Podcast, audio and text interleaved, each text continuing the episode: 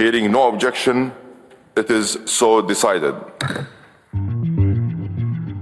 It is enhanced, balanced, but make no mistake, historic package to accelerate climate action. Hallo, ich bin's Victoria mit einem 11KM Update zur Weltklimakonferenz. Am Montag haben wir hier einen Blick inside Klimakonferenz geworfen mit Jakob Meyer. Der war schon bei 16 Klimakonferenzen mit dabei und ist damit ein echter Kenner. Jetzt ist in Dubai der Hammer gefallen sozusagen. Die COP28 ist Geschichte und hat ein Abkommen. Und Jakob bringt uns ganz aktuell nochmal auf den neuesten Stand. Lange Verhandlungen waren es mit Verlängerung. Ist denn da jetzt was Historisches rausgekommen beim Weltklimagipfel in Dubai? Hallo Victoria, also auch in Dubai ein Klimagipfel mit Verlängerung, aber sie haben es geschafft. Die Staaten haben sich in Dubai auf den Übergang weg von fossilen Brennstoffen in Energiesystemen verständigt. Das ist eine etwas schwächere Formulierung als die, die die Bundesregierung, die EU, die USA verlangt hatten.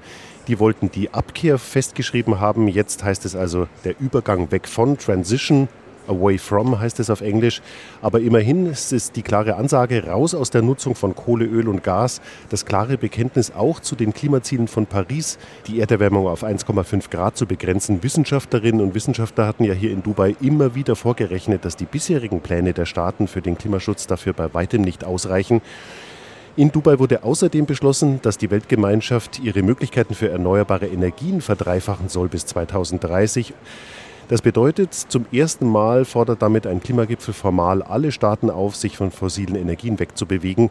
Und das müssen sie schon in diesem Jahrzehnt machen. Also da müssen sie deutlich mehr zulegen, damit sie bis Mitte des Jahrhunderts unter dem Strich gar keine Klimagase mehr ausstoßen. Aus Sicht von Umweltverbänden ist das besonders ein starkes Signal an die Ölförderländer und an alle, die da noch in Kohle, Öl und Gas investieren wollen. Finanzmärkte und Regierungen werden nämlich jetzt solche Investitionen künftig noch deutlich kritischer bewerten. Und ganz wichtig auch, das wurde hier oft betont, betont in Dubai, die Staatengemeinschaft hat gezeigt, dass sie trotz aller Unterschiede, trotz des Ukraine-Kriegs und des Nahostkonflikts zusammensteht angesichts dieses Problems, das ja alle angeht, nämlich das Problem des Klimawandels. Konferenzpräsident Sultan Ahmed Al-Jaber ist im Vorfeld ja viel kritisiert worden. Minister eines Ölstaats, Manager eines Ölkonzerns. Er selbst hat gesagt, ich will in Dubai Geschichte schreiben. Auf jeden Fall hat er die Verhandlungsführung weitgehend an sich gezogen, damit auch die Verantwortung dafür übernommen, dass es scheitern kann. Er hat die Nacht durchverhandelt, um einen Kompromiss hinzukriegen mit allen Delegationen, alle ins Boot zu holen. Dann hat er am Schluss kurzen Prozess gemacht, alles auf eine Karte gesetzt und er hat es geschafft. Danke, Jakob, für das Update. Wenn ihr noch mal tiefer in den Klimagipfel einsteigen wollt, wer da im Hintergrund den Ton angibt und warum der Gipfel mittlerweile zu einem regelrechten Mega-Event geworden ist, Hört gerne, wenn ihr es noch nicht gemacht habt, unsere 11KM-Folge vom Montag mit Jakob Meyer. Den direkten Link packen wir euch nochmal in die Show Notes.